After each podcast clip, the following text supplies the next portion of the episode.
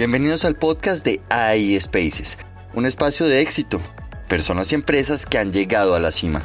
Oye, ¿cómo lo han hecho? Hola, bienvenidos al podcast de AI Spaces, un espacio para el éxito, personas y empresas que han alcanzado la cima. Les presentamos nuestro podcast para aquellos que están aterrizando acá por primera vez. Eh, este es nuestro cuarto episodio y vamos a estar conversando con María Rebeca Pazmiño. Creo que Rebeca te, te, gusta más así, quien pertenece al comité de la gerencia del Banco Solidario en Ecuador. Y vamos a estar hablando también con Evelyn Yepes, socia directora de AI Spaces Ecuador. Bienvenidas a ambas, Rebeca y Evelyn. Gracias, Oscar. Muchas gracias, Oscar. Gracias por la invitación. No, gracias a ustedes por estar acá. Hoy vamos a tener una muy buena conversación. Y Rebeca, bienvenida. Es un gusto tenerte con nosotros desde Ecuador. Queremos contar tu historia de éxito. Pensamos que en el marco de mujeres eh, que son líderes eh, viene muy bien pues conversar contigo. Y entrando en materia, pues vamos a hablar de ese liderazgo femenino, del éxito profesional, de ese concepto que tú tengas de éxito, eh, de los espacios laborales en banca y cómo ha evolucionado tu, tu bueno, toda tu carrera profesional, cuáles han sido esos grandes hitos, esos momentos importantes que pueden darle luces a otra persona que quiera seguir adelante ese camino y, en ese sentido, pues vamos a empezar con esta conversación, abriendo ya las primeras preguntas para ver, eh, ir desmenuzando cuáles son esos, esas claves que tú nos puedes dar aquí en eh, nuestro podcast. Y hablando de tus primeros pasos profesionales, eh, queremos preguntarte si recuerdas alguna anécdota que te haya dejado una enseñanza que aún consideres que sea clave el día de hoy. Hola, bueno, gracias. Me vuelvo a presentar un poquito para... Me llamo María Rebeca, me pueden decir Rebe, si es más fácil, Oscar más cortito. Soy eh, ecuatoriana, soy una mujer de 57 años, vivo en Quito y como decía Oscar, trabajo por ahora hace 16 años para Banco Solidario.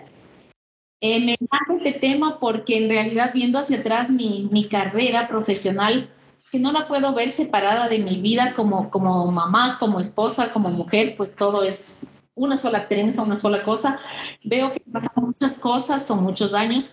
Y en relación con lo que me preguntabas, ¿cuál ha sido tal vez una anécdota de mis primeros años? Creo que hay muchas, ¿no? Mi primera anécdota profesional fue precisamente el conseguir un trabajo, el entrar a un trabajo muy jovencita, a una firma que en ese entonces era eh, mundialmente famosa, una firma de consultoría y auditoría, Arthur Andersen.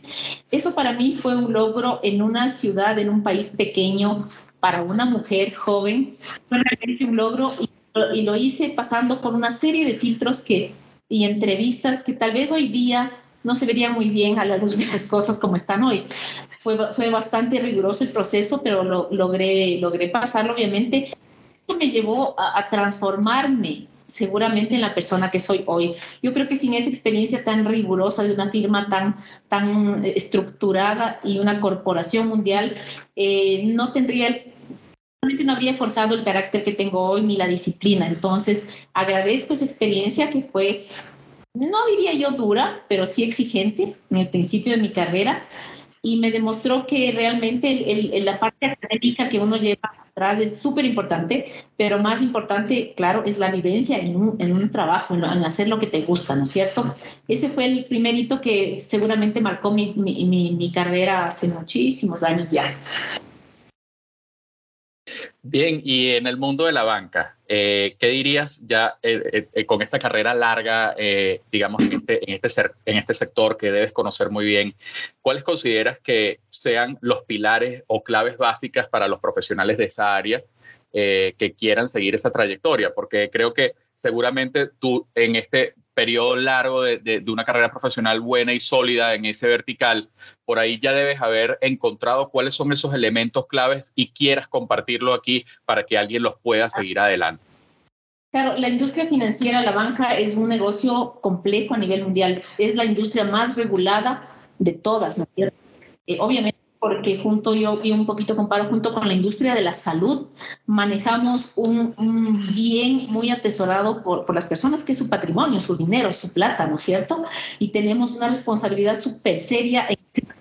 Si nos ponemos a pensar, eh, ¿qué, cuidamos más? Obviamente nuestra vida, entonces queremos estar en manos de médicos eh, calificados, pero también cuidamos nuestro patrimonio, nuestros ahorros, que con esfuerzo muchos de nosotros lo, seguramente entonces queremos depositar también ese patrimonio en manos, en manos óptimas, en manos firmes, en manos serias. Entonces, por tanto, las autoridades de todo el mundo han regulado muchísimo esta industria para cuidar el interés de esos depositantes.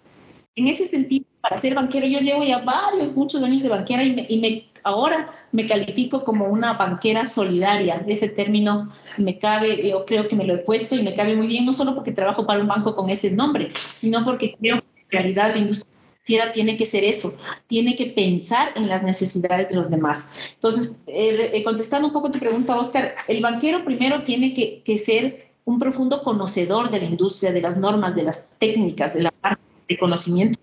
Creo que es indispensable, no solo hace falta buena voluntad, sino muchísimo conocimiento. Aparte de eso, tiene que ser completamente ético y recto y muy apegado a la disciplina y muy, eh, muy no, tiene que aceptar nada gris, o sea, la banca es blanco o negro, no, no hay grises en la banca como tal vez en otras industrias, y tiene que gustarle mucho el tema numérico, el tema de finanzas y la disciplina y la rigurosidad con que esta industria se maneja.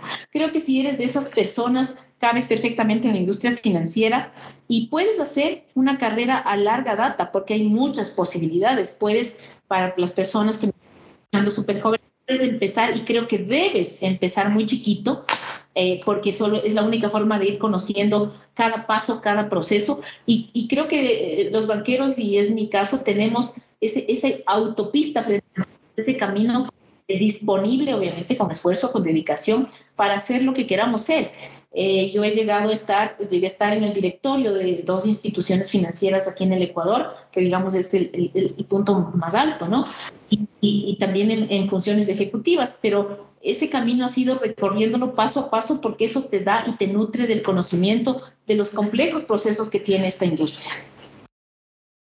Rebe, ¿y tú, ¿y tú Adelante, Belín, me, me, encantaría escuchar. ¿Cómo iniciaste? ¿En qué, en, qué puesto empezaste en la banca?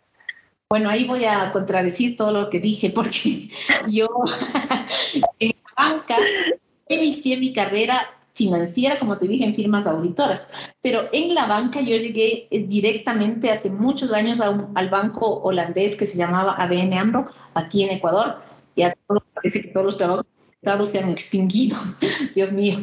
Eh, empecé en una gerencia de operaciones. ¿Por qué lo hice? Porque eh, mis, mis habilidades y mis competencias desarrolladas antes y el carácter daban mucho y dan mucho para este, para este tema operativo, para este tema de control, para este tema analítico de desagregar cosas y de luego mirarlo conceptualmente. Entonces yo entré directamente a una gerencia de operaciones, pero donde tuve la oportunidad, la oportunidad de hacer lo que te decía, de, mirar, de tocar, de bajar, de entender cada una de las posiciones y las funciones que estaban en ese, en ese momento bajo mi cargo.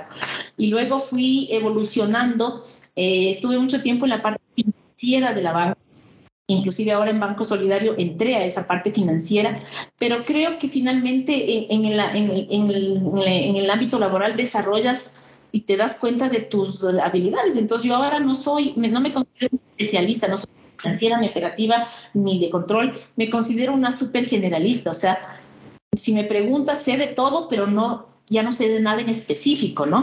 Pero justamente es de esa capacidad de ver el bosque que me ha dado años la que creo valiosa para lo que hago ahora. Me parece súper chévere. Oscar, yo te quiero contar, yo a, Rever, eh, o sea, la conozco hace como cinco años, seis años, bastantísimo tiempo, y yo ahí que tendría unos 24, 25 años, ¿no? Súper chiquita ver. Y la verdad me impresionó mucho que y ver que en, en el Banco Solidario hay muchas gerencias tomadas por mujeres. Y, y encuentras muchos comentarios de que cómo lo equilibran, si lo, si lo, si dejan sus hogares, no dejan sus hogares, pero por qué los hacen solo comentarios hacia las mujeres y no hacia los hombres, porque al final también son padres. Y yo todo el tiempo que estuve ahí veía un equilibrio tan lindo en, como dijo Rebe al inicio, de que, o sea, no puedes desligar lo que, a lo que te dedicas porque es parte de ti, como también eres madre, como también eres esposa, como también eres amiga, y es entender que sí puedes manejar todas las cosas juntas. Y para mí verla eh, en su rol y ver cómo manejaba y, la manera profesional que, que, que, lo hacía y tener como que esa línea, ese límite, no traspasarte con ninguna de las cosas, me parecía un gran ejemplo y, yo por eso pensaba, ¿cómo? O sea, ¿cómo logras en, lograr ese equilibrio, Rebe? ¿Cómo logras en que, porque imagino que a lo largo de tu carrera, si tuviste tal vez algún, no sé si te sentiste discriminada o dijiste, o, o porque te veían como que eras madre, tenías dos hijos, lo vas a poder lograr. ¿Alguna vez te sentiste así? Bueno, lo que tú mencionas de logro no es magia, ¿no? No, no, no, Fíjate que yo empecé mi carrera hace casi 30 años, entonces no eran las cosas como hoy. O sea, hoy se habla mucho de inclusión, no se habla, se practica aquí mismo y demás, pero las cosas no eran tan así. Eh, entonces yo no cometí errores. El primer error que cometí en mi carrera fue tratar de pertenecer o de pelear como un hombre más en un, en un, en un equipo masculino. Eh, y lo hice, obviamente. Es, es un tema de, de defensa, ¿no? De, de, ponerte en la posición de, pero eh, relativamente rápido no me di cuenta que ese no es el camino, que, y más tarde fue evolucionando esta creencia en mí con conocimiento. Nosotras las mujeres tenemos nuestras propias, entre comillas, armas, nuestras propias competencias, nuestras propias capacidades diferentes, ni mejores ni peores, a la de los caballeros. Y ese, esa es la fortaleza de ellos y esa es nuestra fortaleza. Entonces, eso me costó lágrimas y algunas más lágrimas. No, no todo fue perfecto en mi, mi, vida. Seguramente descuidé a mis hijos. Yo tengo dos hijos, ahora uno tiene 31 casi y otra 28, o sea, son grandes. Seguramente los descuidé, seguramente descuidé de alguna manera mi hogar, descuidé en el sentido de, no estuve lo suficiente, porque creo que las mujeres, y eso sí es una realidad y la conocen los caballeros, tenemos más capacidad de hacer más cosas al mismo tiempo mejor. Entonces, eh, entonces sí, mi casa siempre estuvo provista en ese sentido, vigilar a mis hijos con sus deberes o lo que fuera, mi marido con su ropa al día y qué sé yo. Pero eso, yo cuando hablo de descuidé es en calidad y en tiempo, o en tiempo de calidad y eso me ha costado algunas lágrimas, pero, pero obviamente eso fue cambiando al entender dos cosas. Primero, lo que te decía, que, que nuestras armas son distintas y, y, tenemos que jugar el juego como mujeres, no como un señor más. Y segundo, el establecer prioridades, ¿no? Eh, para mí el trabajo siempre ha sido prioridad. Me ha encantado trabajar con loca, eh, me ha encantado el, el logro, el éxito, el conseguir, el desarrollar personas, pero eh, creo que uno mismo tiene que ser honesta consigo mismo y plantear las prioridades, no tragárselas, porque uno asumía que el jefe se iba a enojar si es que uno decía voy al colegio del niño, de la niña, porque va a jugar fútbol, lo que fuera. Pues capaz que no se enoja, son cosas un poco clavadas en la cabecita de las mujeres criadas a CEFU como mujeres de casa. Uno tiene que tener la capacidad de comunicar, verbalizar esas necesidades y créeme que, que, la gente no es loca, ni los jefes son chiflados, ni, ni, ni nada. O sea, no dice, ve, me voy a la escuela porque mi hija, ah, chao, que te vaya bien. O sea, chao. También ha sido posible cada vez más porque cada vez más en las organizaciones se mide por resultados, te miden por resultados, no por el tiempo que pasas sentado en la sillita, sino por resultados. En eso eh, tuve, gracias a Dios, las capacidades y las habilidades de los resultados. Entonces, si tienes un colaborador, colaboradora que, te da lo que quieres, que no hay problema. Entonces, a veces es una traba mental propia nuestra que no lo verbalizamos. Entonces, sí la, la pasé mal en algunas ocasiones, no, no pero creo que logré, he logrado después de muchos años equilibrar esto y, por ejemplo, he preguntado a mis hijos y adultos hace rato, oigan, ¿y qué pasó? Y, burlándose me decían, no, mami, todo bien. Lo único que añoro, mami, es que no me hiciste un pastel de cumpleaños, pero eso me estaba... burlando. Matando, eso matándote por dentro. Y seguramente no lo hice. Y seguramente como buena madre trabajadora lo compré, segurísimo, no me acuerdo. Pero no fallé en el cumpleaños, si me entiendes. Entonces creo que recursos, eh, medios, modos, la tecnología ahora, ¿para qué les digo a ustedes? Ustedes, el, servicio a domicilio que no existían, todo nos facilita la vida y creo que tenemos que echar mano de esas facilidades. Yo tengo una anécdota hace rato, mis hijos eran chiquitos, aquí decimos chiquitos, pequeñitos, en el banco inicial donde trabajaba yo tenía un equipo de unos chicos que trabajaban conmigo fantásticos y mis hijos iban a una guardería en ese momento, a las tardes, porque yo no estaba. Y a las 5 de la tarde yo me olvidé que tenía hijos y que cerraba la guardería, me olvidé, estaba embelesada. Y a las 5 y 10 me dice uno de los chicos, révelo, sus hijos. yo, mis hijos. Eh, entonces me había olvidado de que había que recogerles. Y, Fausto se llama un, ser que ahora es un fantástico ejecutivo en Nueva York. Tranquila, Rebe, yo le voy a tener la llave del carro y vamos, vaya. Y recogió a mis hijos y vino y los trajo al banco, pero me olvidé que tenía hijos. O sea, esas cosas no son pecado, ¿no? No son pecado. O sea, te sientes pésimo, obviamente. Pero creo que hacemos una encuesta, a muchas mujeres trabajadoras nos ha pasado. No sé si olvidarse los hijos, pero tal vez de, la, del supermercado, lo mío es un poco extremo pero, pero, pero tienes que manejar. Pero pasa. Con tranquilidad. Yo creo que, yo creo que, o sea, gracias a ti, yo creo que tu, tu generación es una de las que más sufrió, yo creo que nos abrió camino. O sea, nos abrió camino, por ejemplo, yo te hablo de mí, que, que yo no siento que, que, pueda decir que he, sentido como discriminación eh, por un género o algo, o sea, no, pero es algo que, que tú como mujer y, todo lo que, que, pasaste y tuviste que tomar decisiones en cierto momento, lo hiciste y ahora eres, un, eres una gran líder y eso nos abrió camino, o sea, literalmente nos hizo más fácil a, a las demás para que nosotros podamos seguir creciendo.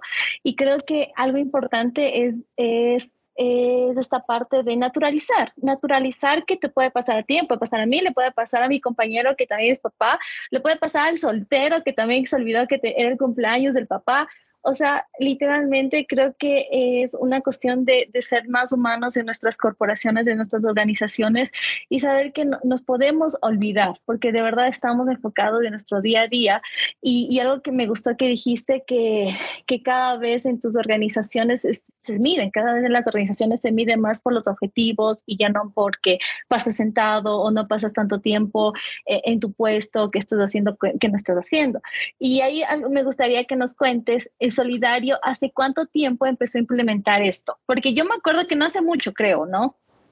Bueno, el Solidario eh, nació como, primero que el nombre dice mucho y no fue casual, el nombre tiene como 27 años la institución y nació por la visión de una persona súper, súper chévere y, siempre siempre espíritu instintivo, digamos, sin tanto frame todavía, de, de dar oportunidades a todos, clientes personas al interior, colaboradores, de dar oportunidades. Entonces, cuando yo entré este banco ya era un banco equitativo en cuanto a género y, y, muchas otras, otras condiciones, digamos, minorías en ese entonces. Eh, pero claro, hace poco, pocos años hemos entrado en un plan formal, un poco es, y debo decirlo, la moda, ¿no? la tendencia de realmente estructurar un banco inclusivo, principalmente para hacia, los, hacia afuera, hacia nuestros clientes. Estamos en un programa hace rato muy importante, hace unos años, de inclusión de mujeres y de ofrecer servicios financieros pensados de mujeres, que como decían aquí, no es ofrecer la tarjeta de crédito color rosa, pero es la misma tarjeta de crédito, eh, sino es eh, realmente preguntar a esas señoras, a esas mujeres, ¿qué necesitas? Un, un lugar donde pagar más cercano tienes que ir a ver a los niños, cuotas más chicas porque cobras semanalmente, yo no sé, cosas súper puntuales. Entonces, el banco está empeñado en eso y a la interna también está empeñado en desarrollar el talento de líderes, mujeres y hombres y el, en el uniformar las oportunidades para mujeres y hombres. Y creo que en eso ha sido súper bueno. Nosotros tenemos políticas muy estrictas en cuanto a contratación, por ejemplo. No, no, no hay ninguna diferencia en desde la entrevista si tú te vistes así aretes no tienes o lo que fuere, y tampoco salarialmente tenemos una estructura que es única, o sea, no, no hay manera de que una mujer acceda a un puesto y, no gane lo que le corresponde ganar. Pero ha sido un proceso, un proceso de de formalizar, de demostrar. Y claro, yo hasta hace poco, hasta estos años, era la única mujer en, alto, en un cargo gerencial y directivo. Ahora somos muchas, ahora somos en cargos directivos como un eh, 30 del comité y en el banco somos más del 55% mujeres en general. Entonces, eso demuestra que, que, aquí estamos y que somos buenas para muchas Perdón. Y en, y en, este momento, Rebe, eh, que, bueno, que has hablado mucho de la modernidad, porque en, las dos preguntas que te ha hecho Evelyn has dejado ver el paso del tiempo y cómo han evolucionado las cosas desde que tú comenzaste hasta cómo son ahora. La banca también ha evolucionado muchísimo desde que tú comenzaste hasta ahora. Entonces, en este momento estamos en una era del trabajo híbrido, en donde los espacios también han cambiado. Entonces, eh, quisiéramos preguntarte desde AI Spaces, ¿cómo has visto ese cambio tú en los espacios en la banca y cuál es tu perspectiva respecto a eso? ¿Te parece que, el, eh, cuál es tu opinión del trabajo híbrido? ¿Cómo ha evolucionado eso y cuál es tu opinión formada como un especialista en esto?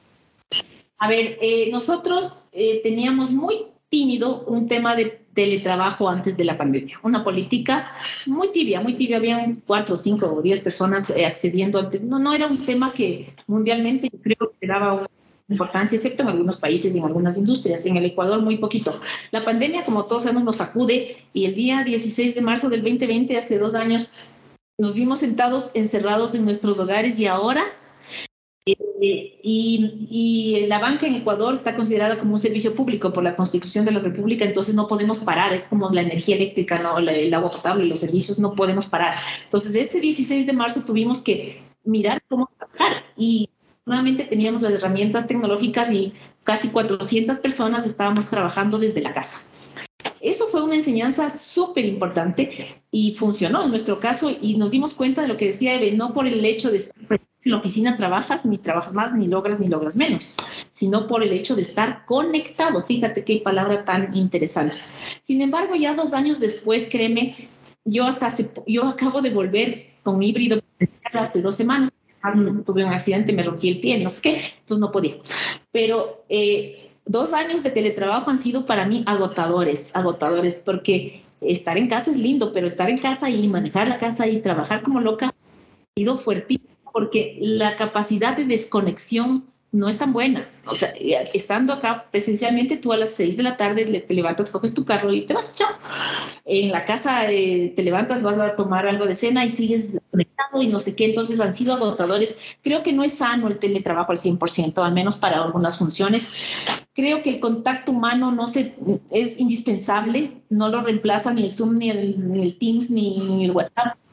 Eh, y creo que eh, creo que es ideal una, un, un, tema mixto, híbrido, como tú lo dices, pero súper balanceado y condicionado. O sea, las personas tienen que saber cuándo desconectarse tienen que poder ser medidas por sus resultados, o sea, no puede ser, nos pasaban cosas como que a mí me llegaban documentos para mi firma y revisión a las 10 de la noche, seguramente porque el ser humano que estaba enviando, y lo considero, tenía niños que hacer dormir hasta las 9 y entonces a las 10 creía que era oportuno hacerlo, pero yo no voy a ver algo a las 10 de la noche, entonces esas cosas tuvimos que correr, tenemos que seguir corrigiendo y, y hacer del teletrabajo, el banco lo considera un beneficio, fíjate tú, un beneficio, porque por, porque no te, no te expones a dos horas de transporte, etcétera, etcétera, pero tiene que ser supremamente balanceado. Creo mucho en el teletrabajo, pero en versión híbrida. No creo que el contacto humano es indispensable. Creo que las face to face se resuelven mucho más rápido.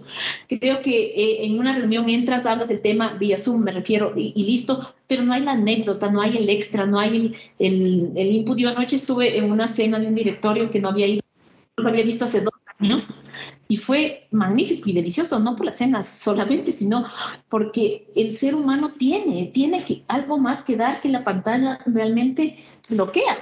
Entonces, estoy muy confiada en el trabajo eh, perdón, el trabajo mixto funcione con reglas, con reglas tanto para el presencial como para el, el virtual y con conciencia de que es un equilibrio y que todo tiene que hacerse en la medida de las capacidades y de todo. Pero creo que conexión que logramos, estar todo el tiempo conectados con el teletrabajo, también debe permanecer en el presencial. O sea, hay cosas buenas de las dos experiencias. Sí, has usado una palabra muy bonita que es la palabra conexión, ¿no? Y la soltaste varias veces y no, no aludiendo exclusivamente al tema de conectarnos a través de las herramientas digitales, sino de conectarnos como personas, lo cual ocurre principalmente cuando estamos en un mismo espacio físico. Entonces, yendo a ese punto, ¿cuáles son tus espacios físicos favoritos en la oficina? Recientemente decías, estoy en la oficina y aquí me puedo desconectar a las 6 de la tarde, tomar mi auto o mi carro y desplazarme una vez que corto, pero debes de tener espacios que para ti son importantes dentro del banco para trabajar, para fomentar el trabajo colaborativo, para fomentar el trabajo individual, que también es importante, de concentración, para tener las llamadas telefónicas que hay que tener. ¿Cuáles son tus espacios favoritos en la banca para trabajar? Bueno, mi espacio físico favorito es mi oficina, donde estoy ahora. Es un espacio que yo lo diseñé, acogedor, pequeño, bueno, con la Evelyn diseñé, eh, muy, muy, muy simple, pero mi espacio favorito es, eh, fíjate que a mí me gusta mucho rondar por los pisos, o sea, ir, bajar, el contacto con las personas, no importa si sean de mi área o no. Ese es el espacio mío favorito, moverme en alrededor y moverme también. Yo, soy, yo tengo responsabilidad sobre las oficinas bancarias, las agencias, somos 56. Me encanta viajar y moverme y ver y tocar a la gente, tocar en el sentido de estar, eh, no solo a los colaboradores, sino a los clientes. Y fíjate que hablando de clientes, también pensamos con la pandemia que el cliente que lo quería todo igual no quería volver al banco, quería todo virtual. Pues no es tan así, o al menos no para todas las generaciones, o al menos no para todos los segmentos. Eh, lo virtual está súper bien, da eficiencia, y ustedes, los millennials, y qué sé yo, les encanta, y qué sé yo, pero no todo, o sea, el contacto humano, definitivamente comprobamos que, que el cliente quiere cercanía, que no significa necesariamente una pantalla en el medio. Entonces, inclusive, no, no inclusive, empezando por el contacto con los clientes, tenemos que lograr ese equilibrio todo es digital, no todo es tecnología, te hablo por nuestro mercado, nuestro país, y no todo es, es em, banca web y banca, banca por el teléfono. O sea, el contacto y el servicio juegan un papel todavía súper importante. Le pongo fe de que seguirá jugando porque somos seres sociales, definitivamente. Y en ese contacto, ese contacto que tú estás diciendo que es cercano, que no es a través de una pantalla, que es esa cercanía, todo eso ocurre en un espacio. Entonces ahí yo le quiero escuchar un poco de Evelyn también respecto al diseño de, de, de espacios que generan experiencias como la que está describiendo Rebeca. Sí, Oscar, mira, te cuento. El diseño donde, donde van los clientes, eh, por ejemplo, de la, de la, banca, que son las agencias, es, debe ser tan pensado en ellos, o sea, como Rebe te contó, es un banco que de verdad su ADN es ser solidarios, o sea, de verdad es, enfocado en el ser humano. O sea, solidario no puede ser nunca una banca completamente virtual porque pierde su esencia. O sea, sus clientes están acostumbrados a ser queridos, a ser tratados bien. Entonces, el espacio tiene que ser acompañado con, con elementos cálidos, eh, con mobiliario que ellos se sientan acogidos. O sea, nosotros estábamos recién hablando de, una propuesta y decíamos cómo tiene que ser la agencia de solidario y hablamos de, es la, la agencia de solidario, el solidario es la casa ecuatoriana, en donde tú entras, vas, hablas con tu abuelito, con tu tía, te tomas un café y le saludas a tu mamá, a tu papá, pero te sientes tan a gusto que no te quieres ir. Eso es solidario. Y el espacio de solidario tiene que representar eso. O sea, es mi casa, es donde yo voy a hacer un trámite, pero, ah, pero, pero puedo ir con mi hijo, puedo ir con mi tía, con mi abuelita. Ellos tienen un espacio ahí para que mientras me esperan que yo haga el trámite el asesor me atiende, ellos pueden estar súper bien, sentados, bien tratados, con un café, hasta que yo acabe mi trámite. Entonces, la idea de solidario y su espacio tiene que ir muy acompañado de lo que ellos, a dónde, o sea, que ellos se interesan y es el humano, o sea, literalmente es la interacción, no todo es pantalla, o sea, y concuerdo mucho con Rebe, o sea, Solidario no es así. Hay otros bancos que, que, que sí son así, pero Solidario no es así y, y, y, la verdad, por ejemplo, a mí, yo, o sea, yo sí puedo hacer todo eh, vía, vía virtual, pero a mí también me gusta ir. Entonces, y es de esa interacción, o sea, si yo tengo un problema, a mí no me gusta solucionarlo por teléfono. Yo necesito ir y ver a la persona y ver que se está preocupando por mi problema. Entonces es algo que, que nos hace sentir parte de, y Solidario tiene su ADN es ese. Sí, en ese sentido, eh, no sé qué, cómo pasa en sus países o cómo pasaba, la banca tradicional era muy como los bufetes de abogados, no mucha madera, pero mucha cosa hace mucho rato. Eh, Ahora hay mucha tendencia a lo digital, mucha pantalla, inclusive tenemos oficinas bancarias que no hay personas, pero creo que el solidario no optó ni por la una ni por la otra, sino por algo completamente más coloquial, más cálido, más hasta familiar, con materiales simples, colores cálidos, eh, eh, cosas supremamente de casa, una planta, un, sofá cómodo, eh, una una cosa así, hay que mezclar los elementos informativos y todo, pero en, nuestras oficinas, en el uniforme que usan nuestras, eh, nuestros asesores, que es tradicional en Ecuador que las personas de banca tengan una vestimenta especial, hemos evolucionado muchísimo, hacemos más normales, mucho, porque nuestro, nuestro logo es solidario conmigo. Entonces, ¿cómo puedes estar conmigo si tienes distancias de, muchos, de muchos estilos? Entonces, queremos estar y hemos estado más Creo que con el diseño físico, tanto en oficinas ejecutivas como en las agencias, creo que hemos logrado. No sé si Evelyn te has ido a dar una vuelta últimamente por las agencias, bueno, con la pandemia no, pero están bastante más estándar. Obviamente tenemos que hablar cosas, pero hemos logrado hacerlo porque hemos preguntado a, los clientes qué te gusta, te gusta este color, te gusta esta, este estilo de letra, este sofá, y estamos logrando esa cercanía y esa familiaridad poco a poco, creo. Bueno, muchísimas gracias. La verdad, excelente la conversación que hemos tenido. Creo que esto se trata de escuchar. Tú has dicho escuchar a los clientes y aquí hay mucha gente que nos está escuchando ahora. Así que, que han seguido interesadamente este espacio, que lo van a seguir siguiendo porque esto va a quedar colgado, por supuesto, en nuestras eh, nuestros canales para que lo puedan eh, visitar y repasar. Yo creo que ha sido súper interesante tu trayectoria, esas claves que has dado ese liderazgo femenino que hoy está encarnado en una mujer que tiene mucha experiencia en la banca. Y también hemos podido hablar un poquito de esos espacios, ¿no? Esa proximidad, esa conexión que hay entre eh, las personas que se da justamente cuando todo está configurado para que, nos, para que la tecnología esté al servicio, pero que no sea el único canal. Así, es. que, Rebeca, muchísimas gracias por venir. Evelyn, genial también tu, tu participación en el podcast. Muchísimas gracias a ambas. Su despedida, por favor. No, excelente experiencia. La primera vez que estoy en un podcast. Soy fan de los podcasts, pero como oyente. Ahora estoy metida en uno. Gracias a ustedes por poder expresarme y ojalá que mi experiencia poco o mucho les sirva a muchas señoras, a muchas jovencitas, a muchas mujeres y a muchos caballeros, porque ahora todos y siempre hemos estado todos en el juego y tenemos que apoyarlos. Así que muchísimas gracias por este espacio y me encantará oír la, versión final. Eh, muchas gracias, Eve y todos.